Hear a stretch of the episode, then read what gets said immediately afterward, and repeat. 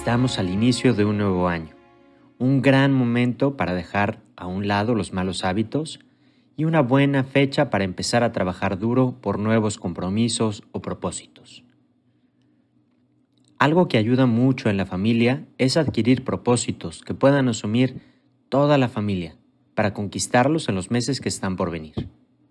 Si todos los miembros adquieren este compromiso o ayudan a, los otros miembros de la familia a conseguirlos, el trabajo será más llevadero. Comenzar el año con la mejor de las actitudes es el primer paso el segundo es saber qué es lo que queremos cambiar para poder hacerlo. Te comparto algunas ideas de propósitos sencillos que se pueden conseguir entre todos. Primero, tener más tiempo de juego en familia. Al terminar la jornada de trabajo o el día escolar, llegamos a la casa y el tiempo de ocio se dedica normalmente a ver alguna cosa en la tele, a jugar tal vez con un videojuego o con algún aparato electrónico.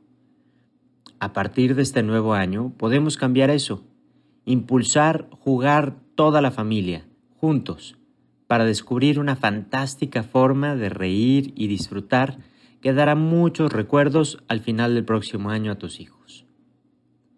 Segundo propósito. Adquirir una nueva habilidad. Al inicio de este año, decidamos en familia qué cosa nueva queremos aprender. Puede ser aprender a jugar algún deporte, inclusive aprender a hacer algún nuevo platillo de cocina, o tal vez aprender inclusive algún idioma o alguna nueva habilidad un poco más difícil a la que tengamos que tomar un curso. A la hora de terminar el año nuevo que empezamos, seguro que el balance va a ser muy positivo en este sentido y van a tener mucho que contar a los demás de las nuevas habilidades que han adquirido. Tercer idea de un propósito en familia, visitar mucho más a nuestros seres queridos. El concepto de familia es mucho más amplio de lo que pensamos. Abuelos, tíos, primos. Hacerles una pequeña visita de vez en cuando se agradecerá por la cantidad de momentos que van a compartir. Y en el caso de los niños más pequeños, en caso de que tengamos parientes que viven lejos, podemos también aumentar el número de llamadas y no dejar pasar esas oportunidades para saludar a estos miembros de la familia. Y cuarta idea de un propósito que podemos hacer juntos es buscar ser menos egoístas, compartir.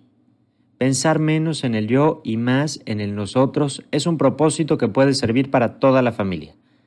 Ayudar más a quien tenemos al lado y desarrollar la empatía es un punto muy importante, comenzando entre nosotros mismos, entre los miembros de la propia casa. Te deseo lo mejor para este nuevo año que comienza. Que tengan un excelente día.